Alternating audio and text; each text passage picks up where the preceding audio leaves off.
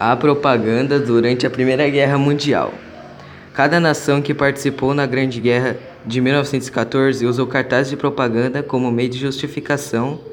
do seu envolvimento no conflito, mas também como meio de recrutar homens, dinheiros e outros recursos para sustentar a campanha militar. Foi na Grande Guerra que as nações intervenientes dedicaram me meios materiais e humanos para convencer a opinião pública da necessidade de fazer a guerra, porque estavam estavam a combater pela liberdade